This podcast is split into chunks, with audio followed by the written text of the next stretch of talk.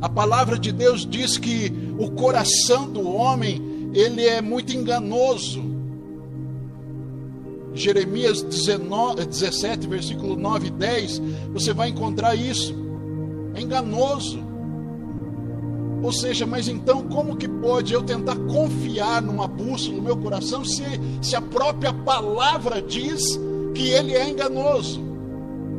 Como eu posso confiar num coração que vai me enganar, que vai me trazer informações erradas, que vai me levar em direções erradas?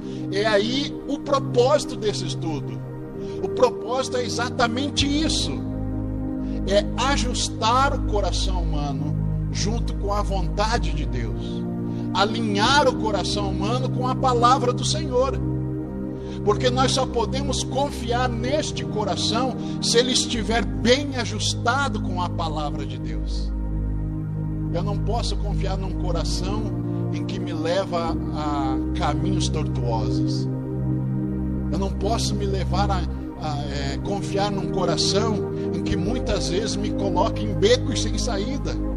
Eu preciso alinhar o meu coração com a vontade de Deus. Isso é ajustar a bússola. Isso é trazer um ajuste com a palavra de Deus. Agora, eu não posso ajustar a palavra de acordo com o meu coração. Eu preciso ajustar o meu coração de acordo com a palavra.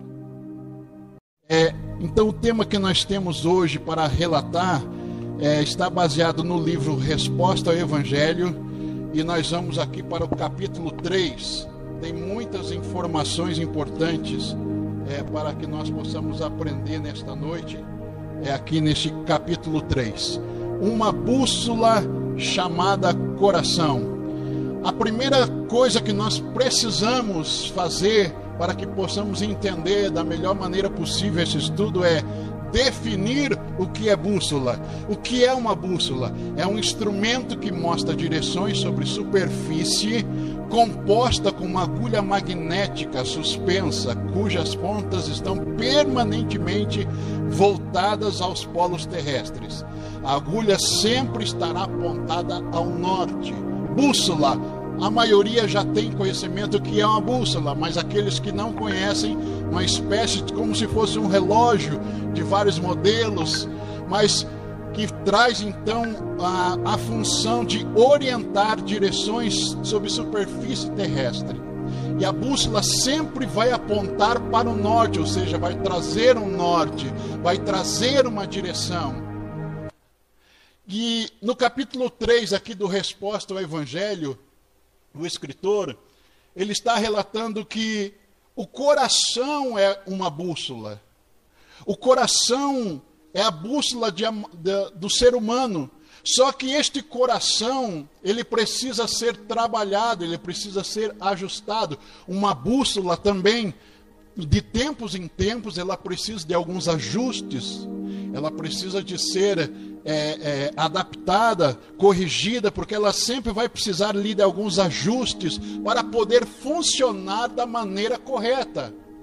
Então nós fazemos um paralelo com a bússola e o coração humano, nós precisamos também, dia após dia, a cada momento, em tempos em tempos, fazer alguns ajustes na nossa vida ajustes necessários, porque no decorrer da caminhada, às vezes, eu, eu não sei é, se já passou isso pela sua vida ou está passando, eu já passei por algumas situações na minha vida que se encontrei meio perdido, sem direção, sem saber o que fazer, sem saber que atitude tomar, sem, algumas indecisões indecisões na minha vida aconteceram e acontecem muitas vezes. Então nós precisamos desse ajuste para podermos é, ter um norte, ter uma direção, caminharmos na, da maneira correta, da forma correta.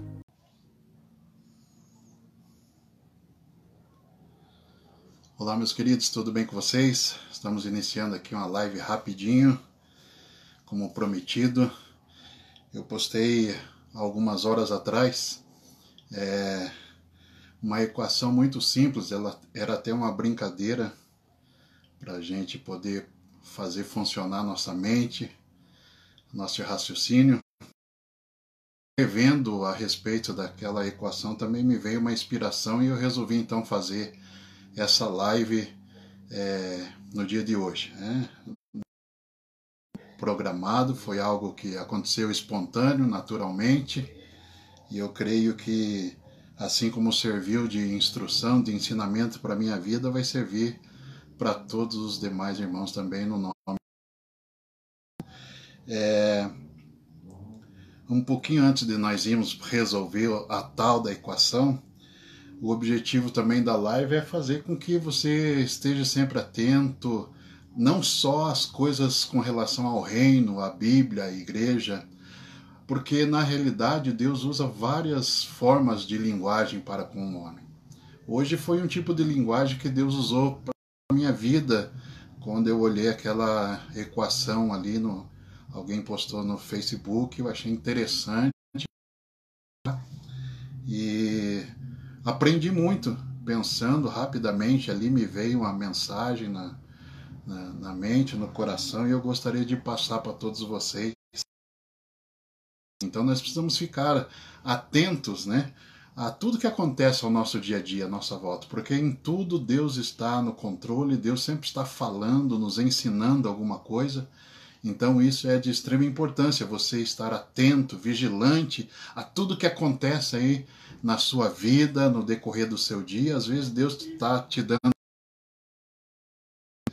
e você às vezes passa desapercebido. Então esteja atento a tudo que acontece à sua volta no seu dia a dia, porque na maioria dos acontecimentos do nosso dia a dia, Deus está falando conosco.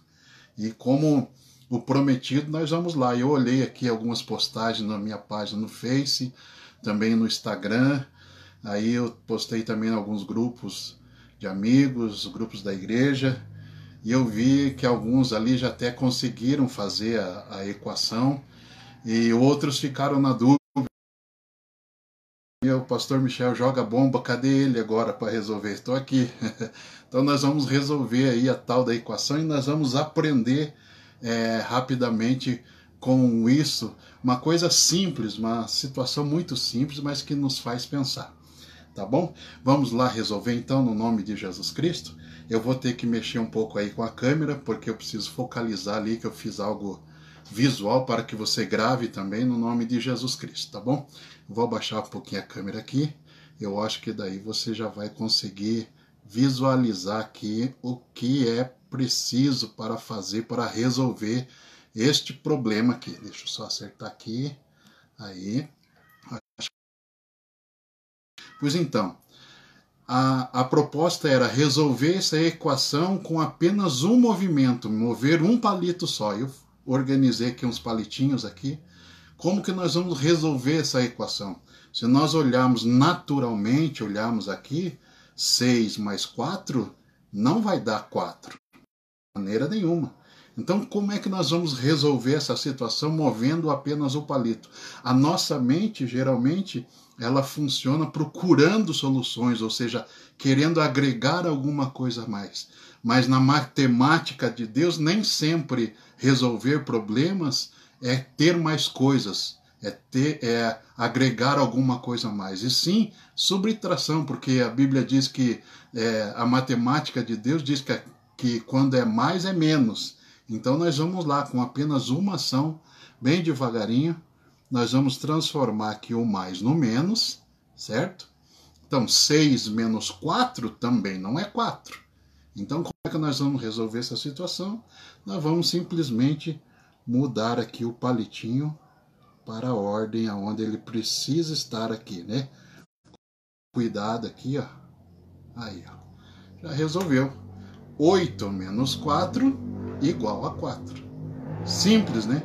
Quando a gente acha a solução é simples. Da proposta de a gente resolver é aí que está a questão.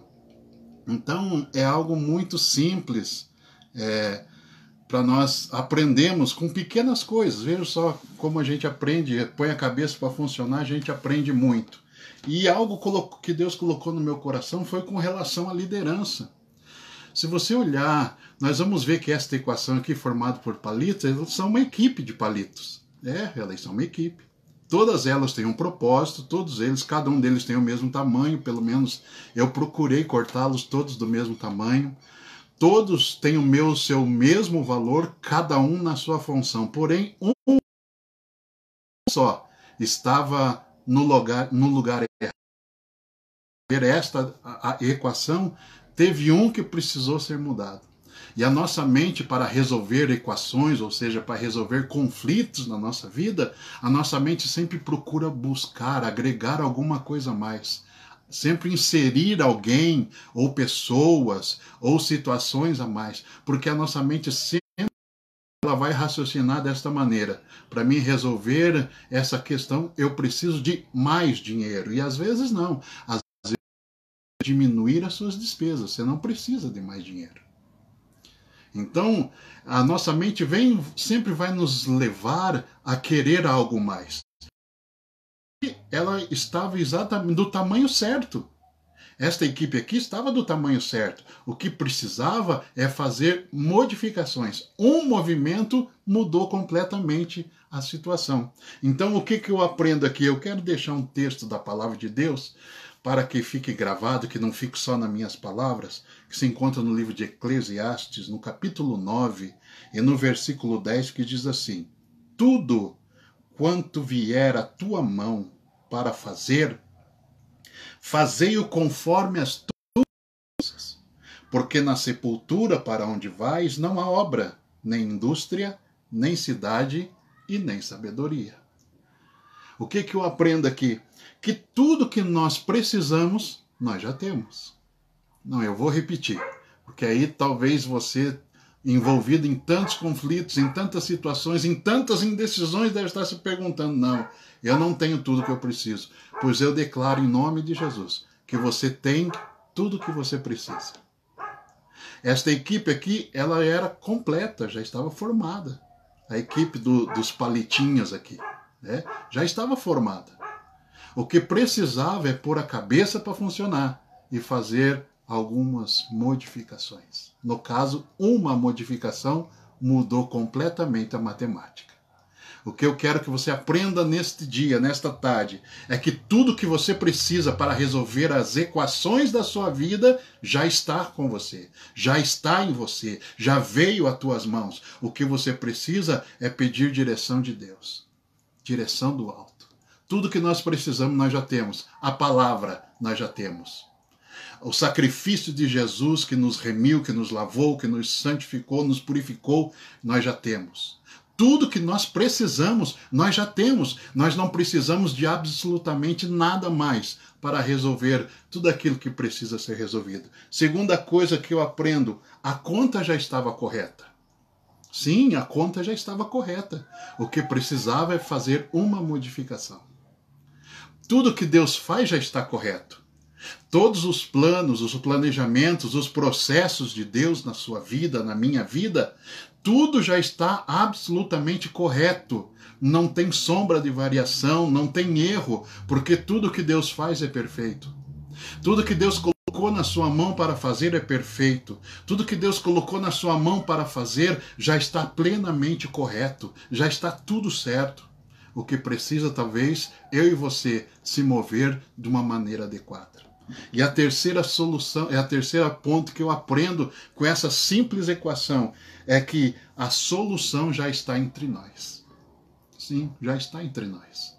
Nós precisamos é pôr a nossa sabedoria que vem do alto, que não vem de nós mesmos. Sabedoria do alto para pôr, para funcionar tudo aquilo que Deus já colocou na, na, minha mão, na sua mão. Existe algo importante que Deus colocou na minha mão e na sua mão. E nós precisamos fazer, pastor, mas eu não tenho recursos, eu não tenho condições. Talvez você esteja olhando eu fazendo essas lives aqui, de uns tempos para cá eu estou fazendo lives, você acha que eu investi em grandes coisas, em grandes equipamentos. Não, de maneira nenhuma. Eu usei é, muito conhecimento, eu usei sabedoria de Deus, eu usei é, é, materiais que eu já tinha à minha disposição, criatividade. Em tempos de crise, olhe, eu quero declarar algo isso que veio agora no meu coração. Em tempos de crise, nós precisamos tirar o S da palavra crise, que fica crie. Nesse tempo que nós estamos vivendo, nós precisamos ter criatividade, desenvolver criatividade. E Deus uma mente pensante. Deus nos deu a nossa mente que nós usamos pouquíssimo, acho que menos de 3% nós usamos a capacidade da nossa mente, mas com menos de 3% o homem já investiu em muitas coisas, já construiu grandes obras, já inventou a luz, já inventou o avião, já inventou a, a, luz elétrica, já foram tantas invenções e até hoje a tecnologia que eu e você estamos usando agora, alguém usou esse menos de 3% da sua mente para, para fazer, para criar. Então nós podemos, no nome de Jesus Cristo, nós podemos resolver essa equação. Nós podemos resolver essa equação no nome de Jesus Cristo. Sabe? O que nós precisamos entender é que nós não precisamos mais de recursos de fora. Eu vou repetir para você gravar. Eu e você não precisamos mais de nenhum recurso de fora. Não. Tudo que Deus nos deu já é o suficiente para nós resolvermos as equações da nossa vida. Sim, tudo o que nós temos em mente, tudo que nós temos como planejamento, o Senhor já proporcionou tudo aquilo que é necessário para as nossas vidas. Tudo, absolutamente tudo. A palavra de Deus diz aqui: tudo quanto vier à tua mão, fazer conforme as tuas forças. Se esta situação, se esta empresa, se esse ministério, esse chamado já chegou nas tuas mãos, é porque Deus já proporcionou todas as ferramentas necessárias. Pastor, mas eu sinto falta disso, eu sinto falta daquilo, eu não consigo desenvolver nesta área. Você só precisa se mover da maneira correta. Você lembra quando nós tivemos apenas um palito aqui nessa equação? Pois é. Às vezes não é trazendo recursos de fora, às vezes é parando, prestando atenção nos detalhes da situação e mover-se de maneira adequada para resolver os nossos problemas e as nossas indecisões uma pequena palavra para você, para o seu coração, no nome de Jesus, uma palavra que veio falar profundamente comigo neste, neste que eu estava fuçando aí na minha página, no meu Facebook, veio essa ideia, eu achei muito importante, muito revelador. E quando nós estamos falando é, de situações que estamos vivendo, ministros, liderança, é, isso serve também para liderança. Talvez aquilo que você acha que iria resolver o seu problema, a sua solução, é, seria a solução da sua vida, não é coisas vindo de fora. Eu vou olhar, eu vou repetir aqui no nome de Jesus Cristo, tá bom? Eu vou repetir aqui a situação, eu vou resolver o conflito aqui outra vez no nome de Jesus. Eu vou pegar e vou fazer a mesma coisa que eu já fiz no início do, do vídeo. Amém? Aqui é um problema, olha. Eu vou pegar, tirar a câmera mais uma vez aqui para que você grave bem. Aqui, ó. ó. Aqui é um problema a ser resolvido. Tá vendo? Uma equação. Como é que 6 mais 4 vai dar 4? Não tem condições. E nós estamos falando de equipe. Isso daqui é uma equipe. Isso daqui é uma equipe que já está pronta, já está preparada, o que precisa é apenas um movimento para resolver essa equação. E quando nós pedimos direção a Deus, quando nós pedimos direcionamento de Deus, nós sabemos mover as peças certas no lugar correto. Então, nós vamos pegar e mover uma primeira peça certa. 6 menos 4 também não é 4. Então, o que eu faço com esse integrante desta equipe? O que eu posso fazer? Às vezes, um movimento só na sua equipe, você vai resolver toda a equação no nome de Jesus. O que você precisa é apenas colocar a pessoa certa no lugar certo, no nome de Jesus Cristo. Olhe, 8 igual a 4. Amém? Glória a Deus, louvado seja o nome do Senhor. Eu quero que você fique com esta palavra no nome de Jesus. Talvez você ainda vai assistir este vídeo. Compartilhe ele se você aprendeu no nome de Jesus. Esta equipe já estava completa, ela só precisava de uma mudança. Olhe para a sua equipe, olhe para a sua casa. Pastor, a minha casa não está andando bem. A equipe já está completa. O que você precisa é fazer alguns movimentos. O que você precisa é colocar algumas coisas no lugar. Talvez tenha alguma coisa que está fora de lugar e que a conta não está batendo. Em nome de Jesus, sabedoria do alto venha sobre a sua vida nesta tarde. Sabedoria do alto venha sobre você, porque tudo que você precisa já está com você. A graça de Deus, palavra de Deus, sacrifício e salvação de Cristo já está sobre a sua vida no nome de Jesus Cristo. Tudo que nós precisamos já está nas nossas mãos. Tudo quanto vier à mão, fazei-o conforme as tuas forças. A conta já está correta, porque o projeto da tua família, da tua empresa, da... está correto, não falta nada. Não está faltando nada. O que precisa é fazer algumas modificações. E a solução já está entre nós. A solução chama-se sabedoria do alto, Jesus Cristo em nós através de nós, porque com a sabedoria dele, todas as coisas se tornam possíveis na nossa vida, no nome de Jesus Cristo. Amém. Que você fique com essa reflexão. Mais um recadinho antes de nós terminarmos a live do dia de hoje. Lembre-se, no sábado, às nove e meia da manhã, nós temos a nossa segunda edição do Café com Bíblia. A partir das nove e meia da manhã, no sábado passado a gente falou uh, do tema Grace Effect, ou seja, o efeito da graça na, com relação à salvação.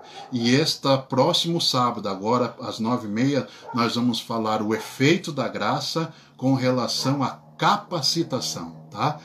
É, é, aproveite aí, eu vou postando o Edzinho aí, mas você me ajuda a compartilhar, prepara um tempinho aí no sábado, são 45 minutos de live que nós vamos aprender muito no nome de Jesus e eu quero contar com a sua participação, com a sua audiência, porque o meu intuito aqui é fazer você crescer, eu crescer e nós crescemos no nome de Jesus Cristo. Amém? Um grande abraço, tenha uma ótima tarde. Lembre-se, Jesus é o Senhor, salvação.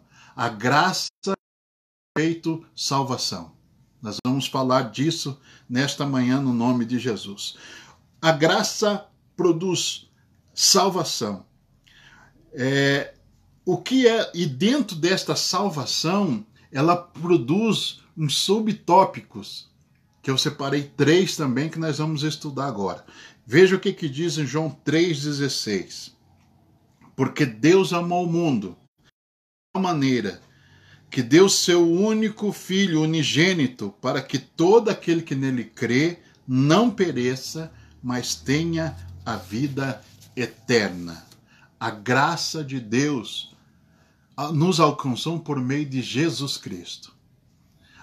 Quando Deus olhou para a humanidade, ele precisou de tomar uma atitude. Qual era essa atitude? Abriu mão do seu único filho abriu mão do seu único filho para cumprir o propósito. Que propósito que era esse? Era vir à terra, nascer de uma mulher, crescer no meio dessa terra, habitar no meio dos homens, fazer o seu trabalho é, como Messias, como Salvador da humanidade. Ele cumpriu, preparou discípulos, preparou pessoas, curou enfermos, expulsou demônios, fez grandes milagres e maravilhas mas a graça de Deus fez com que Deus abrisse mão do seu único filho. Então a graça produz em nós, primeiro, é, abrir mão de muitas coisas. O que é necessário para que eu possa entender a graça? Eu preciso estar disposto a abrir mão de alguma coisa. O Senhor Deus já deu esse exemplo, ele abriu mão do seu único filho. Né? Nós não podemos servir a Cristo ou tentar caminhar segundo as vontades de Cristo sem é, tiver esta aptidão, tiver, tiver esse interesse de disposição, melhor dizendo, acho que a palavra adequada é essa, é essa disposição de abrir mão de algumas coisas. Nós precisamos abrir mão de algumas coisas. Né? A graça produz isso. Ela, Deus abriu mão do seu filho. O seu filho abriu mão da sua vida pela humanidade. Porque Deus amou o mundo de tal maneira o amor de Deus foi tão grande que ele abriu mão do seu único filho, para que todo aquele que nele crê não pereça, mas tenha vida eterna. Então, pela morte de Jesus Cristo, nós entendemos o que é graça, pela graça e favor imerecido, que a palavra significa isso, favor imerecido. O Senhor fez um favor imerecido às nossas vidas. Para alcançar salvação, nós não precisamos fazer nada. Nada, pastor, é nada. Porque não depende de nós. Nós não, não, não temos a capacidade de fazer absolutamente nada com relação à salvação. Foi porque Deus amou. E você vejam só que Deus é diferente do amor dos homens. O amor dos homens ele precisa de um tempo de convívio, ele precisa de um período de adaptação, né? Não é assim quando a gente está namorando no início, lá quando algum tempo atrás, e quando a gente era mais novo, pelo menos eu, né? Alguns anos atrás, a gente namorava, a gente conhecia, é, se relacionava para ver e, e, à medida que isso ia acontecendo, então a, gente ia entendendo o que, que é o amor. Mas o amor de Deus não é assim. Não, o amor de Deus não. O amor de Deus é uma decisão. Eu vou repetir aqui para que você marque, para que você grave. O amor de Deus é uma decisão. Porque ele não convivia com os homens. Ele é o criador de todas as coisas, é o criador dos céus, da terra, de tudo que nela existe, inclusive o homem. Porém, o amor dele não está relacionado à convivência, não. É uma decisão. Deus amou. Fato consumado. Deus amou, mas o que que Deus olhou em mim e viu para que me amar? Não, ele simplesmente decidiu. Deus amou o mundo. A fala mundo não está falando na esfera física, não está falando do globo terrestre, das estrelas, das galáxias, né, nas, né, do sol, da lua, não, não está falando disso. Por, quando Deus amou o mundo, está se referindo a pessoas. Deus amou pessoas de tal maneira que deu seu Filho unigênito, para que todo aquele que nele crê não pereça, mas tenha a vida eterna. Então, o que, que, eu, o que, que a graça produz? Produz salvação. E a salvação me revela o que? A máxima, a máxima expressão do amor de Deus. O que é a máxima expressão do amor de Deus? Jesus Cristo vem à Terra para salvar a humanidade pela sua morte na cruz e pela sua, sua ressurreição no nome de Jesus. Então, quando Deus amou, ele tomou uma decisão, ele agiu. Ele não falou, não fez só de boca, não. Ele amou, ele decidiu, mas também ele agiu. Como que ele agiu? Abriu mão do seu filho, enviou seu filho na terra para que todo aquele que nele crê não pereça, mas tenha vida eterna. Então, a Jesus Cristo é a máxima expressão do amor de Deus para com o homem. Não existe amor maior do que o amor de Deus. Veja o que, que diz lá em Tito, capítulo 2, versículo 11. Diz assim: Porque a graça de Deus há de ser manifesta, trazendo salvação a todos os homens. Se a graça não produzisse salvação, nós não estaríamos aqui hoje. Não. Porque o mal já tinha nos consumido. A graça de Deus é manifesta trazendo salvação a todos os homens. É, foi necessário manifestar essa graça. Como Deus manifestou essa graça? Enviando o seu Filho para que nós pudéssemos hoje ter livre acesso a Ele pelo seu nome. Pelo nome de Jesus nós somos salvos somos livres pelo nome de Jesus. Então, Jesus é a máxima expressão do amor de Deus para com o homem. Talvez você seja uma pessoa que esteja passando momentos difíceis, esteja passando momentos de crise, talvez seja você uma daquelas pessoas que diz: Eu não sou amado por ninguém, eu sou esquecido. Nos dias de festa, ninguém lembra de mim, eu não sou convidado para festa, para aniversário, para confraternizações, nem na minha própria família. Eu sou esquecido, ninguém me ama. Eu quero dizer que você está completamente enganado. Sim, você está completamente enganado. Porque Jesus amou o mundo. Quando fala mundo, está falando pessoas. Quando fala pessoas, está falando ao seu respeito. Então, se existe um amor inquestionável que já manifestou esse amor, trazendo salvação a todos os homens, é o amor de Deus. E ele me alcançou e ele me alcançou você também no nome de Jesus Cristo. Irá alcançar aqueles que ainda precisam ser alcançados para a glória de Deus. Então, o que que o efeito graça faz? Salvação. A salvação me revela o que? A máxima expressão do amor de Deus. Tópico 2. O que mais a salvação pela graça me revela? O irrevogável perdão de Deus. Nós somos perdoados pelo Senhor também. Nós não só somos salvos, mas também somos perdoados pelo Senhor. Eu quero ler um texto aqui que se encontra em Efésios, no capítulo 1 e no versículo 7, que vai esclarecer muito a respeito do perdão de Deus. Efésios, capítulo 1, versículo 7 de Deus. Vamos ler o 6 para ter uma melhor compreensão. Para louvor e glória da sua graça, pela qual nos fez agradáveis a si, amado. Versículo 7: Em que temos a redenção pelo seu sangue, a remissão das ofensas, e algumas traduções está escrito pecado, segundo as riquezas da sua graça.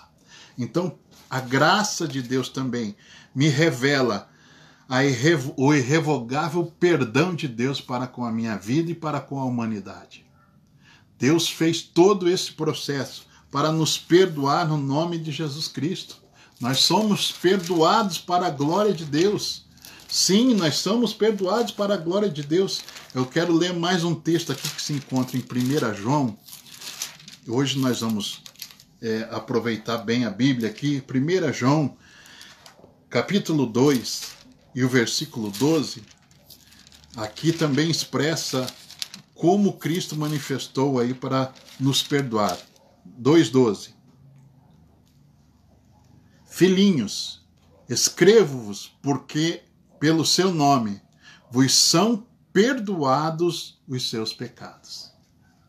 João está falando aqui ao povo dizendo: olhem, pelo nome de Jesus, vocês já são perdoados. No sangue de Jesus são, somos perdoados. Então você vejam só o que, que os efeitos da graça produz na nossa vida. Primeiro, salvação. Neste pacote da salvação, ela me revela, primeira coisa, a máxima expressão do amor de Deus para com a humanidade. Segundo, o perdão de Deus para com a humanidade. E o terceiro tópico dentro deste pacote da salvação é a inquestionável justificação humana. Sim, nós somos justificados pelo sacrifício de Cristo. O que é justificação, pastor? É tornar justo. É a ação de tornar justo. Nós não éramos, nós não merecíamos, não, mas por esta atitude por esta graça, o Senhor nos fez justos. Nós somos justos porque Ele nos justificou. Veja a palavra de Deus, o que que diz é, em Gálatas, capítulo 5, versículo 4. Gálatas 5, versículo 4.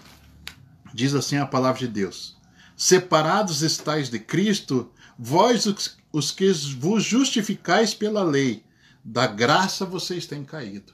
Aquelas pessoas que acham que precisam fazer alguma coisa para ser justificado já estão caídos da graça. Não entenderam o que é graça. Porque eu vou, eu vou repetir para. Eu prefiro ser repetitivo para que você grave bem. Graça é favor imerecido, então é algo que eu não preciso fazer. Eu já recebi. Eu já fui justificado. Eu já fui amado. Eu não, não preciso e eu não tenho condições de fazer absolutamente nada. A humanidade não tem condições de fazer absolutamente nada, porque é Cristo quem faz. É Cristo que já fez. Nós somos justificados por meio do sacrifício dele, por meio do que ele fez, do que ele decidiu fazer. Ele diz: Ó, ninguém eu la dou pelo meu próprio entendimento. Foi ele que deu a vida, não foi os romanos, os soldados romanos que tiraram a vida dele. Ele se entregou como, como é, é, é, sacrifício vivo pelas nossas vidas. Ele foi como ovelha muda para o matadouro, se entregou a si mesmo, para que hoje nós tivéssemos li livre acesso aos céus, ao trono da graça. E cheguemos com confiança a esse trono, cheguemos com confiança na presença de Deus. Nos impede. Nós não podemos dizer, ah, eu sou um pecador. Não. Nós não somos. Nós podemos errar sim, por comportamento.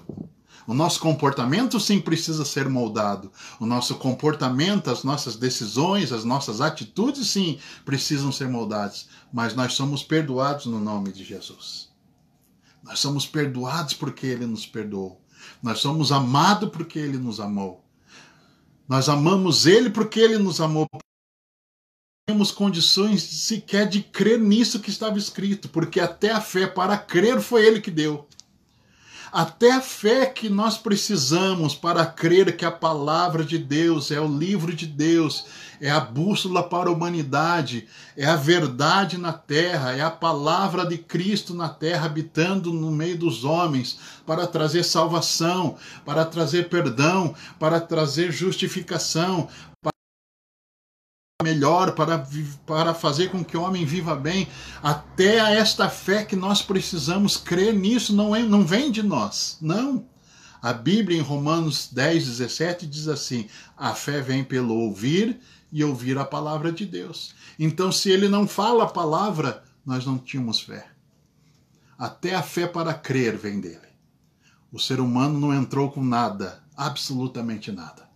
Por quê? Porque ele decidiu eu amei. Deus amou. E Ele continua amando seus filhos na terra. Ele continua amando a sua vida. Ele continua amando é, é, profundamente a humanidade. E a, um texto da palavra de Deus diz assim que o Senhor veio não para destruir, não. Ele veio para cumprir. Ele veio para que todos, para que não é do interesse de Deus que as pessoas se percam. Não. Deus nunca quis isso. Deus sempre procurou o máximo possível resguardar o homem, cuidar, proteger. É a vontade dele, eu vim para que ninguém se perca, mas para que todos sejam salvos. Foi para isso que ele manifestou a sua graça, o seu favor. Veja o que, que diz lá em Gálatas ainda, capítulo 2, versículo 21. Então, se, se nós pensamos que nós precisamos fazer alguma coisa para. Já estamos caídos da graça. Veja o que, que diz o versículo 21 de Gálatas 2. Eu não aniquilo a graça de Deus, porque se a justiça provém da lei, segue-se Cristo morreu à toa, morreu de balde. É, Morreu inutilmente, outras passagens diz. Se eu preciso fazer alguma coisa, se eu preciso, através da lei, da lei fazer sacrifícios, se eu preciso é, é, pagar penitência, então Cristo morreu à toa. Essa é a grande verdade. Agora, se nós entendemos o que é graça, aí nós vamos entender o que que diz Romanos, capítulo 10, e o versículo 4. Vamos lá, Romanos 10, versículo 4. Aqui esclarece todo aquilo que nós precisamos saber por este momento. Romanos 10, 4. Porque o fim da lei é Cristo, para a justiça de todo aquele que crê. Tudo que a lei determinava se cumpriu em Cristo. Ele não veio destruir, como alguns dizem, não. Então vamos só a parte do Novo Testamento. Não, a lei teve seu papel, ela nos trouxe até Cristo. Como uma tutora. Sabe o que é um tutor? É aquela pessoa que é filho, mas ainda é filho pequeno, e precisa de alguém representar a ele pelo fato dele não ter a, maior, a, maior, a, a idade legal para assumir os seus compromissos. Então precisa de um tutor. A lei foi para isso para nos trazer até uma maturidade de entender que agora Cristo é o fim da lei. Cristo é o fim da lei para todo aquele que nele crê. Sim, Deus veio cumprir e Jesus veio cumprir a lei, toda a lei, que nós não tínhamos condições de cumprir. Não tínhamos condições. Foi Cristo que cumpriu. Ele é o fim da lei. A lei de Cristo agora é levar a carga uns dos outros. Glória a Deus. Louvado seja o nome do Senhor Jesus. Então você vejam só o efeito da graça. O que ela produz? Salvação. Dentro do pacote salvação, ela me traz três revelações. Primeiro, a máxima expressão do amor de Deus. Segundo, o irrevogável perdão de Deus para com a humanidade. E o terceiro, a inquestionável justificação. Então, para finalizar isso, se o efeito da graça me proporciona salvação e dentro dessa salvação o efeito graça me revela a máxima expressão do amor de Deus, me revela o, o irrevogável perdão de Deus e a inquestionável justificação humana, então eu aprendo que eu sou indiscutivelmente favorecido pelo efeito da graça em minha vida.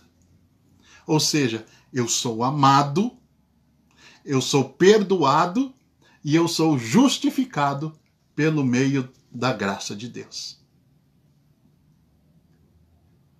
A salvação nos proporciona isso. O efeito da graça traz salvação. A salvação me revela o amor. A salvação me revela o perdão de Deus. A salvação me revela a justificação de Deus. Então, talvez você que esteja me ouvindo ou que vai ainda ouvir e ver esta mensagem, eu não sei quando, talvez você seja aquela pessoa que não se sinta amada, que não vem buscar a Deus, que não não tô a gente tem um, um, pensamento muito errado com relação a isso. Eu não vou na igreja porque eu sou assim, porque eu sou assado. Não. Deus não está nem um pouco preocupado com o que, que você é.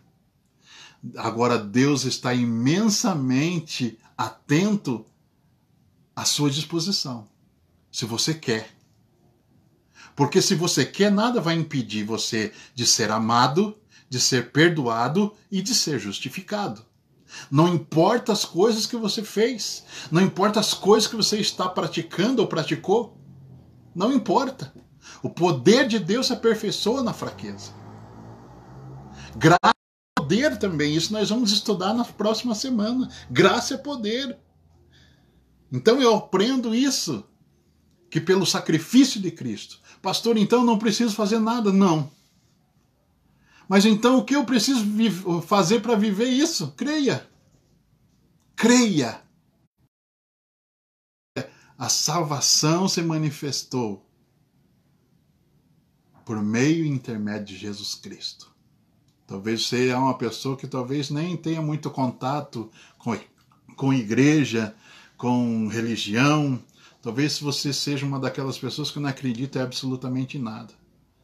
Eu quero te dizer que, independente de que você acredita ou não, existe uma graça que traz um efeito poderoso nas nossas vidas. E essa graça nos leva a entender a salvação. E esta salvação me revela de Deus, de Deus e me revela a justificação de Deus. Eu quero que você fique com esta palavra neste dia, no nome de Jesus Cristo. Que você possa ter uma compreensão mais justa do que é o efeito da graça de Deus. E que a graça de Deus te envolva de dentro para fora, em nome de Jesus. Eu quero orar pela sua vida para a glória de Deus. Pai, diante da tua presença, quero engrandecer ao Senhor, engrandecer ao teu nome, porque o Senhor é vivo, porque o Senhor é poderoso, porque o Senhor nos amou primeiro, Senhor, porque o Senhor nos perdoou, nos justificou, a Deus. E nós nos sentimos favorecidos pela tua graça, por este favor imerecido, Pai. Eu quero orar por cada um dos teus filhos que estiveram até este presente momento com a gente, em nome de Jesus, no seu lar, sobre as suas famílias. Declaro graça favor de Deus no nome de Jesus Cristo. e que a bênção do Senhor esteja sempre presente em vossas vidas, no nome de Jesus. Amém. E graças a Deus. Vamos aqui, mais algumas participações. Paulo Roberto, Deus abençoe. Eita glória, o homem das lives no Instagram. Que aí vou fazer um comercial para você, hein, Paulo? Quem quiser ver uma live abençoada às 22 horas aí, você pode aí acessar aí é, paulojúnior.yes no Instagram. Vai lá, tem um homem de Deus lá no nome de Jesus. Amém? Deus abençoe a sua vida. Andriele, Deus abençoe você também no nome de Jesus. Glória a Deus, que o Senhor possa abençoar a sua vida. Louvado seja o nome do Senhor. Vem quem mais está participando. Glória a Deus, irmão. Vamos conversar. Sim, irmão, vamos conversar. Lembrando, irmãos, que nós estamos terminando agora a nossa live em nome de Jesus. Nosso ah, o efeito graça hoje falou sobre salvação. Semana que vem vai ser sobre capacitação. Vai ser uma bênção no nome de Jesus. Amém? É, eu vou encerrar a live por aqui em nome de Jesus, mas eu ainda vou ficar atendendo alguns irmãos aqui pelo WhatsApp. É, vamos estar conversando no nome de Jesus. Se você queira conversar aí, no nome do Senhor, ainda vou estar alguns minutos ainda no Facebook, vou estar no Instagram. É, você pode me procurar também no nome de Jesus. Facebook aí é a página onde se encontra, Michael Ângelo. No Instagram é arroba prmichaelangelo. Você pode ir lá me procurar também. Vamos juntos louvar engrandecer o nome do Senhor. E também tem aí o meu 8496-1679 no nome de Jesus. Deus abençoe, pastora Neuci da Congrega. Deus abençoe sua vida no nome de Jesus também. Glória a Deus, vários irmãos aí. Nós estamos encerrando nossa live. Já passei aqui três minutos do horário, no nome de Jesus. Amém? A semana que vem continua aí o nosso Café com Bíblia no nome de Jesus. Todo sábado, agora, a partir das nove e meia da manhã, nós vamos estar falando daquilo que nos interessa, da palavra de Deus. Grande abraço, tenha um ótimo final de semana. Lembre-se, Jesus é o Senhor e juntos somos mais fortes. Assim que nós te pedimos e desde já, Senhor, nós te agradecemos. Amém. Amém, Pai. Glória a Deus. Boa noite a todos. Graça e paz. Que bênção Deus ter nos proporcionado mais esta oportunidade de estar podendo anunciar a palavra que salva, que cura, que liberta, que transforma que nos levanta, que nos renova, que nos fortalece, que nos edifica, que nos faz avançar, que nos faz crescer, que nos faz entender os propósitos do Senhor. Eu louvo a Deus já pela sua vida, por essa oportunidade, pela vida do pastor Jéssica, pastor Eliane, de estar abrindo os seus lares, o seu lar para estar podendo continuar cultuando a Deus, louvando o Senhor. Há um comentário aí, alguns até pessoas que não têm entendimento, que diz assim: nossa, é, é, Satanás é astuto. É, com, uma, com um vírus ele conseguiu fechar 97% das igrejas. Eu, eu totalmente discordo desse, desse comentário, porque porque não foi Satanás que fechou as igrejas por um período, foi Deus que abriu milhares e milhares de igrejas. Agora cada casa é uma igreja. Cada família é uma igreja. Existe uma família, é, às vezes a família que andava muito dispersa, com os afazeres, correria de trabalho, o homem, a mulher trabalhando, os filhos na escola, faculdade. Pouquíssimos tempos tinha de se reunir para adorar o Senhor, para falar da palavra de Deus. Agora não, o que mais a gente vê são lives familiares, pessoas louvando a Deus, adorando o nome do Senhor, cada um usando o talento que Deus deu. Alguns são para tocar instrumentos. Poucos dias atrás eu vi um rapaz tocando um instrumento na sacada do seu apartamento, no condomínio inteiro. Então não foi Satanás que com essa ação do inimigo aí agiu para que as ficassem fechadas né, por esse período, não poder estar a, é, congregando fisicamente. Foi Deus que abriu milhares e milhares de igrejas pelo mundo. Amém. Agora, o meu.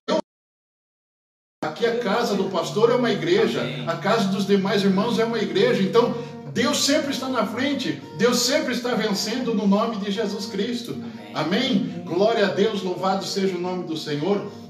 É, eu propus um tema é, para esta noite e eu tenho certeza que é de grande relevância E eu gostaria que você abrisse a sua Bíblia no Evangelho de João, capítulo 16, versículo 33. Você que está me acompanhando, casa, seja no trabalho ou não. É, o tema da mensagem de hoje é o que em tempos de crise.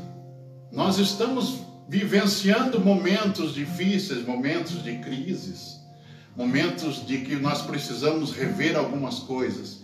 Então, pela palavra de Deus, nós vamos aprender algumas coisas que nós possamos podemos colocar em prática a partir de agora, a partir de amanhã, depois, não sei quando você vai estar vendo este vídeo, mas eu quero te dizer o momento que você ouvir esta palavra, coloque em prática.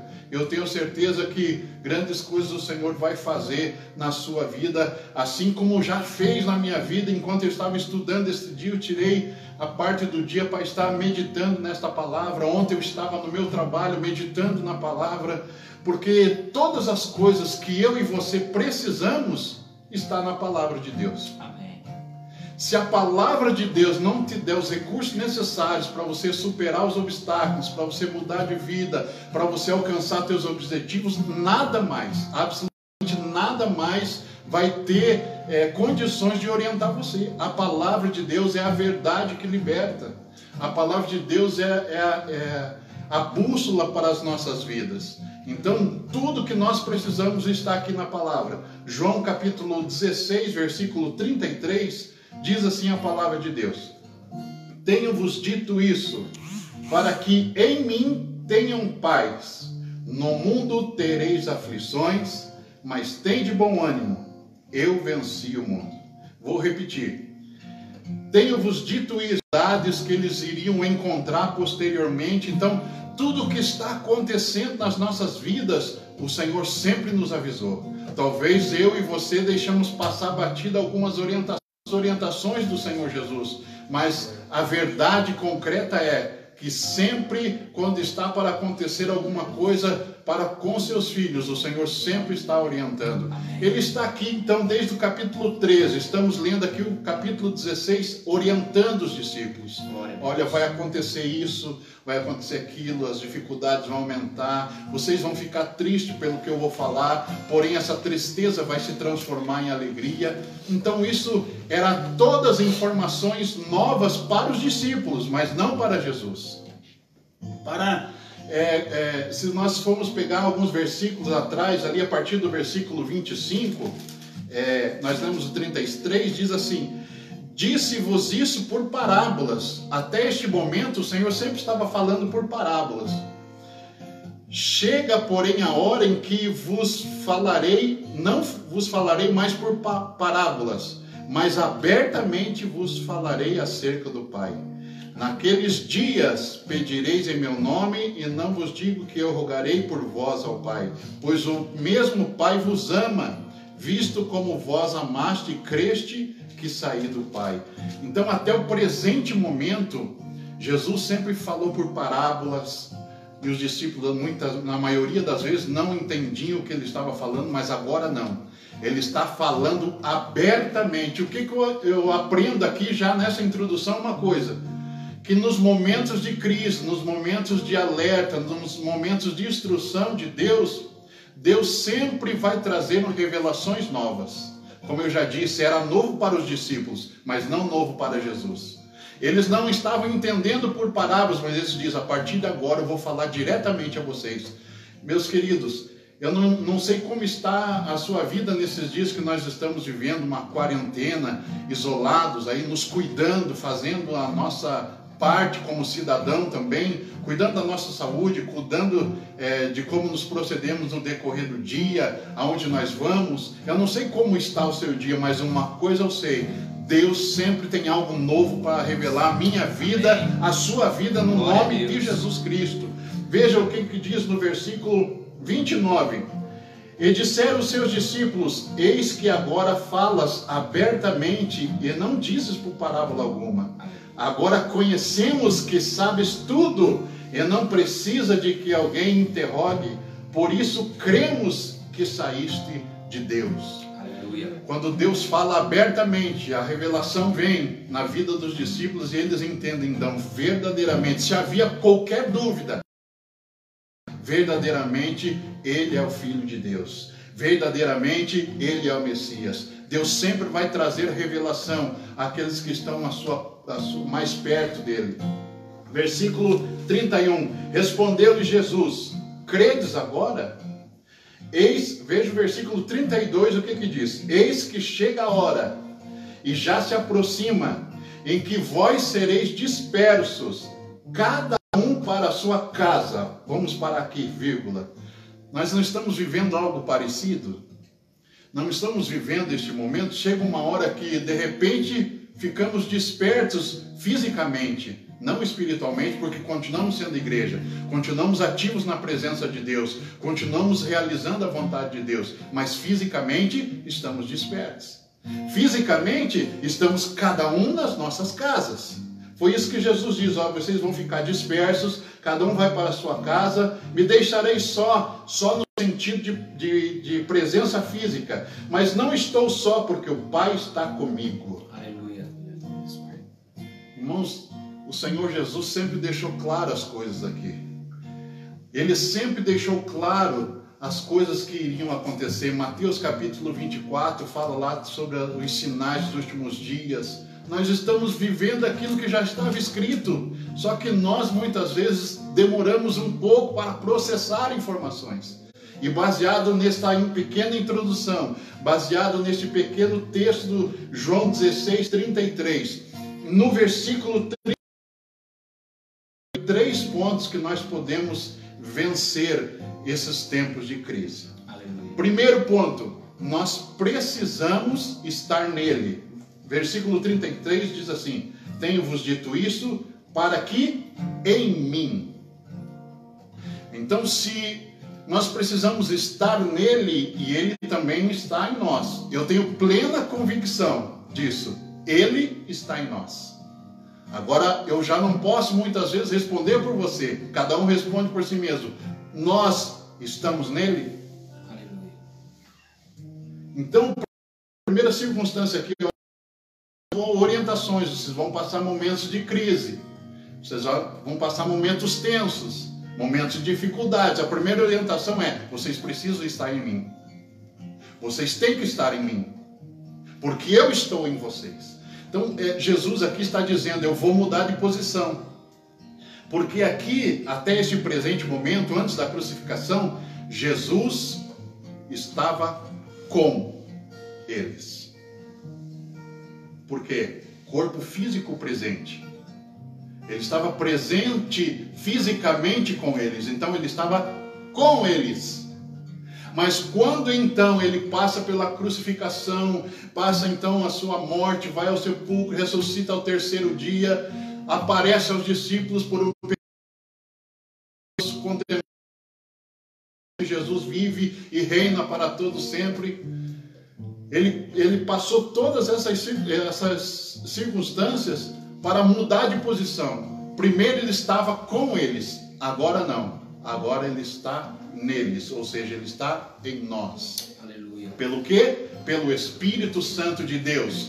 Eu vou para o Pai, mas eu vos rogarei ao Pai, ele vos enviará o Consolador, para que fique convosco todos os dias, até a consumação dos séculos. Aleluia. Então, quando nós falamos é, de como nós podemos vencer as crises de, dos dias de hoje, em tempos de crise, o que, que nós devemos fazer? Primeira atitude: estar nele.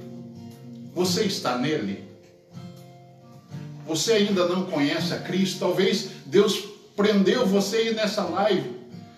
Talvez assim, você não conhece a Cristo, talvez você professa outro credo religioso, ou talvez você não acredita em mais nada, tantas Deus prendeu você aí. Eu quero te dizer nesta noite que você precisa estar em Cristo para vencer as crises existenciais. Primeiro ponto, então, precisamos estar nele. Segundo ponto, precisamos estar em paz. Versículo 33. Tenho-vos dito isto para que em mim tenhais paz. Aleluia. Glória a Deus. A didática é muito bonita, agora o aplicar, o viver é difícil em tempos de crise. Como que nós vamos viver em tempos de crise e paz se todo dia eu levanto preocupado com alguma coisa? Como que eu vou ter paz em mim se eu estou vivendo um caos dia após dia na minha vida? Como que eu vou ter paz se as contas não param de chegar, a enfermidade está batendo a minha porta, dificuldades estão tirando meu sono? Como que eu vou ter paz? Porque paz existe dois tipos de paz: a paz dos homens. O que é a paz dos homens? É a paz que quando nós está tudo bem, as contas pagas, sem enfermidade, está tudo sob controle, tenhamos, temos paz. Mas a paz aqui não está se referindo à paz dos homens, está se referindo à paz de Deus. O que é, qual é a diferença então dessa paz, a paz de Deus? É, vamos lá para João capítulo 14, versículo 27. Tem um texto da palavra de Deus é, que diz, é, João 14, 27. Deixo-vos a paz e a minha paz vos dou, não vou-la dou como o mundo dá. Não turbe o vosso coração, nem se atemorize. Em outras traduções diz: não tenha medo. Então a paz que o Senhor proporciona é uma paz diferente daquela que nós vivenciamos. Como que nós podemos ter paz no meio de caos? Como que nós podemos ter paz em meio de tanta insegurança? Mais um texto para que fique grifado, nós precisamos ter paz no meio das dificuldades. Capítulo 4, versículo 7, diz assim a palavra de Deus: Não estais inquietos por coisa alguma, antes as vossas petições sejam em tudo conhecidas diante de Deus, pela oração e súplica súplicas com ação de graças. E a paz de Deus, que excede todo entendimento, guardará os vossos corações e os vossos sentimentos. Outras traduções está a vossa mente em Cristo Jesus. Aleluia. Que paz é esta, pastor? É a Aquilo que eu e entendemos por paz, não é essa paz que Deus está falando, porque a paz que Ele proporciona é uma paz que não tem entendimento. Vou trazer um exemplo claro. Os discípulos estão no barco. Há uma tempestade balançando o barco. Jesus também está no barco, porém está dormindo, está descansando. E os discípulos lutando para permanecer com o barco para que ele não afundasse. Mas os ventos eram muito fortes, a tempestade era muito forte. Alguém desceu até então onde Jesus estava. Senhor, o Senhor não, não está preocupado com que nós venhamos afundar? Jesus então pegou, se levanta e a Bíblia diz que ele repreende o vento, repreende o mar e ali há grande bonança. Aleluia. Glória a Deus. Agora vamos pegar esse exemplo.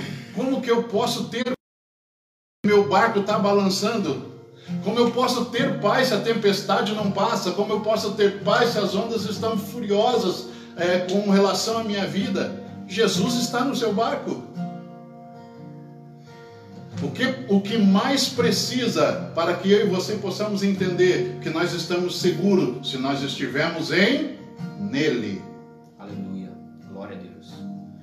É por isso que hoje em dia nós vemos diferenças, diferentes reações no, no meio que nós estamos vivendo. Eu vejo pessoas tão atribuladas com relação a este vírus eu vejo pessoas tão preocupadas, pessoas que não querem sair de casa, algumas não querem sair do quarto, alguns não querem tocar em absolutamente nada, algumas não querem conversar com ninguém. E é, é claro que nós devemos fazer a nossa parte, nos cuidarmos, sim, nós precisamos nos cuidar, precisamos nos proteger, fazer exatamente aquilo que os órgãos de saúde estão nos orientando a fazer. Porém, eu não sou dirigido pelo medo. Nós não podemos ser dirigidos pelo medo, nós precisamos entender que nós temos um Deus que cuida de nós. Ele está em nós, nós precisamos estar nele para que estejamos seguros. E se nós estivermos nele e ele está em nós, de praga alguma chegará à minha tenda, no nome de Jesus. Aleluia praga alguma chegará na minha tenda, porque porque isso é promessa da palavra, não é promessa de pregador, não é promessa de pastor, é a palavra de Deus que diz isso, e a Bíblia diz: "Conhecereis a verdade, libertará do que? Só do pecado? Não, do medo, das coisas que vêm à nossa porta, que vêm à nossa vida. Nós somos livres, nós somos guardados, nós somos protegidos, nós somos cuidados pelo Senhor. Glória a Deus. Aleluia. Glória a Deus. Primeiro ponto, precisamos estar nele. Segundo ponto, precisamos ter paz. A paz que excede todo o entendimento. Esteja em paz em nome de Jesus Cristo. Descanse. Tá o mundo aí virando de ponta cabeça. Deite a cabeça no seu travesseiro. Fale com o Senhor, Deus, obrigado por mais este dia, mas eu vou dormir, vou dormir com gosto, vou dormir com vontade. Aleluia. Por quê? Porque enquanto eu durmo, o guarda de Israel não dorme, ele cuida de mim, ele vela pela minha alma, ele guarda a minha casa, guarda a minha família. Aleluia. Glória a Deus. Ponto número 3. Precisamos ter bom ânimo. Voltando lá para o versículo 33 que lemos. Tenho-vos dito isso, para que em mim tenhais paz. No mundo tereis aflições, mas tem bom ânimo. É difícil, pastor. Eu sempre brinco lá, principalmente na minha casa, que é difícil é uma casa em cima da outra. como é difícil. Ou nós estamos nele, ou não estamos nele. Ou nós confiamos que ele guarda a nossa vida, ou não confiamos. Ou confiamos na mídia, que nos aterroriza dia e noite, passando informações, às vezes, é, aumentadas para nos colocar em pânico, para nos colocar em medo. Porque a Bíblia diz que Satanás já está condenado. O inimigo das nossas almas, ele não tem mais como fazer mais nada, ele já está. Sabe qual é a artimanha dele? O pânico. Porque o medo fragiliza, o medo paralisa, o medo impede com que nós venhamos tomar reações conscientes e passamos a agir de acordo com o nosso desespero, com as circunstâncias que estamos vivendo.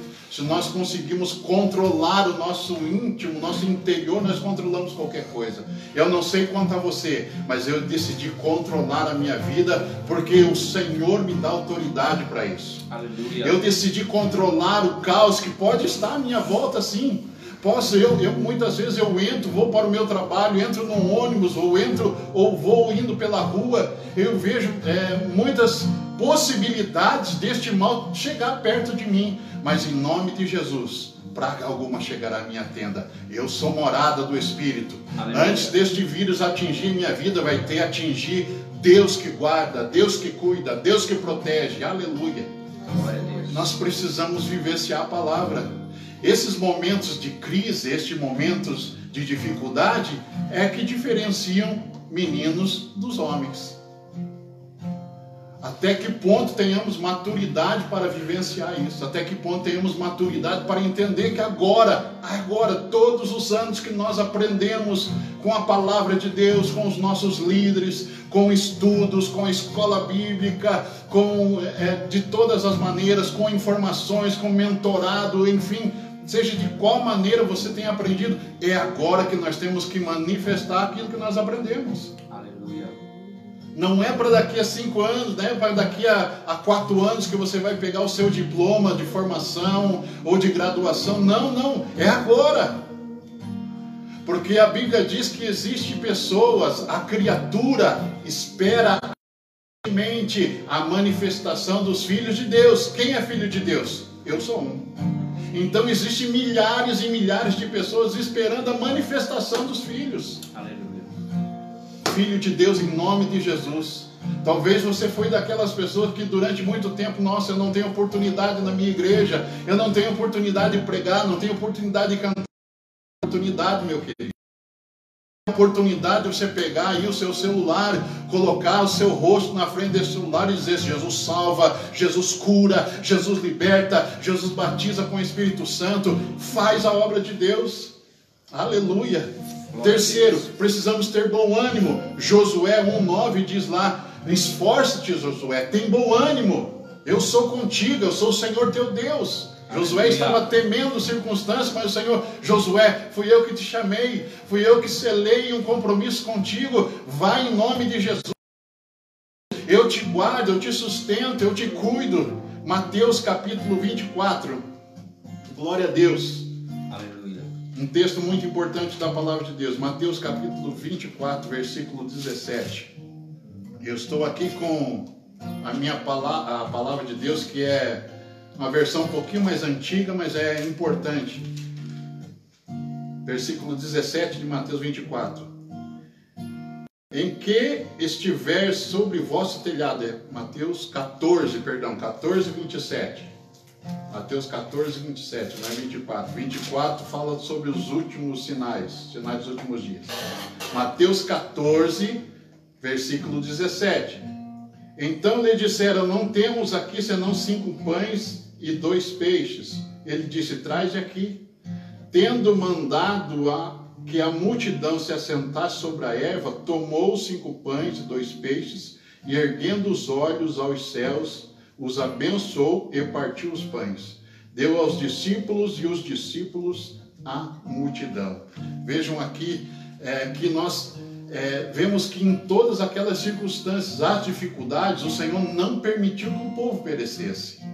O Senhor não permitiu isso, por quê? Porque o Senhor tem cuidado das nossas vidas, o Senhor tem zelado pelas nossas vidas. Aleluia. Não tenha medo, meu Glória Deus, Deus. vai faltar o pão, vai faltar, não, não vai faltar nada, em nome de Jesus. Aleluia. Eu estou declarando isso, que não vai faltar nada em nome Glória de. Jesus, porque isso é um compromisso de Deus para com seus filhos. Aqueles que estão em Cristo, nova criatura é. As coisas velhas se passaram, tudo se fez novo. Nesses tempos de crise, ainda que nosso foco esteja na crise, eu quero te dizer que algo novo está acontecendo na sua vida, algo novo está acontecendo na sua família, no nome de Jesus Cristo.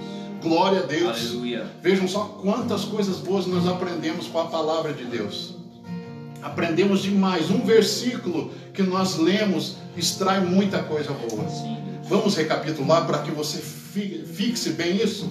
Como que eu vou fazer para vencer em tempos de crise? Ponto número um: precisamos estar nele e ele em nós. Aleluia. Ponto número dois: precisamos ter paz, mas não a nossa paz, a paz de Deus, que excede todo entendimento. Aleluia. Ponto número 3. Precisamos ter bom ânimo. Seja forte, seja corajoso, e o Senhor irá fazer grandes coisas. Sabe por quê? Nós precisamos cumprir isso, porque em Deus não há preocupação. Em Cristo não há pressa. Em Cristo não há eh, sombra de variação. Em Cristo não há desespero. Os dis- Os discípulos estavam desesperados lá no barco, mas ele não está. Sabe por quê? Porque ele está no controle de todas as coisas.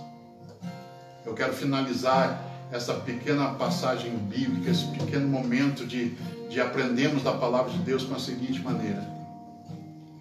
Se nós temos todas essas ferramentas, todas essas palavras a nosso favor, o porquê que estamos temendo? O porquê preocupados tentando descobrir como eu vou agir em tempos de crise? Quero te dizer que na presença de Deus não existe crise. Na presença de Deus existe favor, graça, perdão, autoridade, poder, e Ele deu isso às nossas vidas. Prova Aleluia. disso foi quando Ele apareceu na sua ressurreição aos discípulos. Ele disse: Paz seja convosco. Glória a Deus. Assim como o Pai me enviou, ele disse. Ou seja, como Deus enviou ele para um propósito, ele disse: Assim como o Pai me enviou, eu também vos envio. Aleluia. Existe uma palavra de Deus na sua vida. Existe uma palavra de direcionamento para a sua vida. Existe uma palavra de autoridade para a sua vida, ainda que porventura o medo, o pânico esteja batendo a sua porta. Eu quero te dizer que o Espírito do Senhor vai tremer dentro do seu coração. Aleluia. Porque quando Jesus se encontrou com João Batista, ainda na barriga das suas mães, na barriga de Maria e de Isabel, quando João se deparou com Jesus dentro da barriga, ele saltou, diz a palavra de Deus. Aleluia. Eu não sei o que está acontecendo com você, irmão, mas comigo saltando dentro de mim no nome de Jesus Cristo. Alguma coisa está vindo para fora, a revelação de Deus, a palavra de Deus vem para fora, e é nesses momentos de crise, nesses momentos de dificuldade, é que o Senhor tem grandes coisas. a fazer na nossa vida no nome do Senhor Jesus Cristo. Aleluia. Eu quero que você fique com essa palavra nessa noite. Enquanto nós vamos louvar com mais um louvor, vamos terminar isso. Nós não podemos deixar de nos alegrar no Senhor. Aleluia. Porque aqui neste pequeno versículo, um versículo, João 16, 33, um versículo, aprendemos muita coisa diante de Deus. E eu não sei quanto a você, mas a hora que eu sair daqui, que eu levantar desse sofá, eu vou colocar tudo em prática no nome de Jesus. Aleluia. Porque se eu obedecer tudo aquilo que Ele me ensina, eu serei mais do que vencedor Glória a no nome Deus. de Jesus. Aleluia. Aleluia! Glória a Deus. Oh, glória a Deus! Aleluia. Adore a Deus onde você estiver. Aleluia! A presença do Espírito Santo está neste lugar. Deus. Aleluia.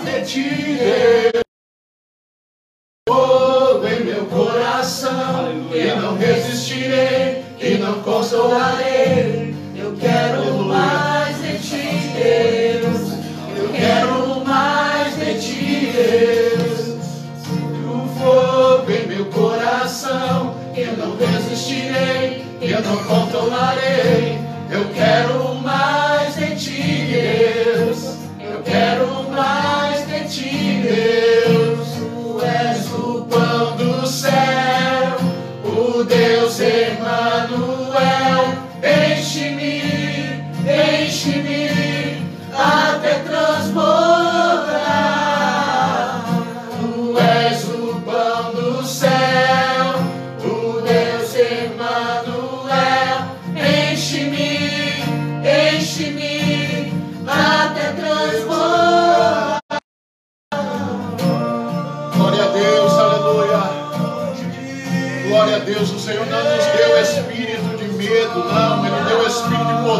autoridade. Em nome de Jesus Cristo. Rompa este medo, rompa este temor nesta noite, em nome de Jesus. Há poder na palavra de Deus. Aleluia. Aleluia.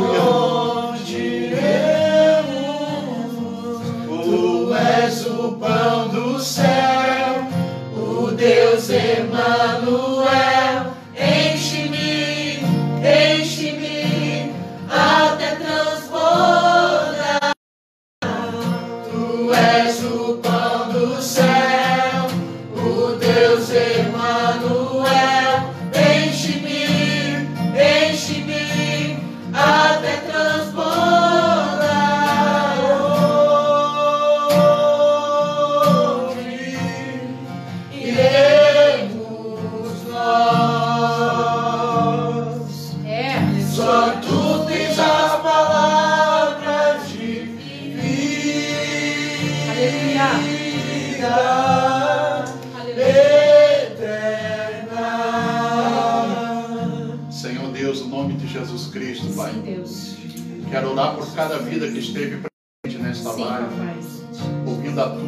Palavra, Senhor. Deus, no nome de Jesus Cristo, nós te adoramos, ó Deus. E eu creio, Senhor, que nesta noite, esta palavra alcançou corações, ó Deus, que precisavam sair, ó Deus, deste medo, deste temor. Deus, o Senhor nos disse isso. Senhor, o Senhor disse que nós precisamos estar em Ti. O Senhor diz que nós precisamos ter paz. O Senhor diz que nós precisamos ter bom ânimo. Porque o Senhor já venceu por nós. Para que nós possamos desfrutar de tudo que o Senhor conquistou nas nossas vidas, para as nossas vidas. Eu quero orar por esta pessoa que talvez hoje esteja voltando para Jesus. Essa pessoa que foi tocada pela tua presença, pela tua palavra, Senhor. Que estava distante dos teus caminhos, mas que hoje está fazendo um compromisso, quem sabe sozinha, dentro do seu coração. Está fazendo esse compromisso, não, eu preciso voltar. Eu quero orar por esta pessoa para que o Senhor impulsione, que o teu espírito envolva ela de tal maneira esse medo, que ela não tenha mais temor. Quero orar por talvez aceitando a Cristo, talvez já não estava acreditando mais em nada, mas ouviu a tua palavra hoje e acreditou, Senhor. Meu Deus, uma luz no fim do túnel, pois é, é exatamente o Senhor é a luz, Senhor, é a luz do mundo. O Senhor é que muda a circunstância do ser humano. Eu quero orar, Senhor, em nome de Jesus. Eu quero orar pelas famílias que estiveram presentes, por aqueles, Senhor, meu Deus, que estiveram participando dessa live, por aqueles que ainda vão assistir no nome de Jesus. Nós encerramos esta live, mas o Senhor não encerra o teu agir, o teu operar, Senhor, neste lugar, na vida desta pessoa.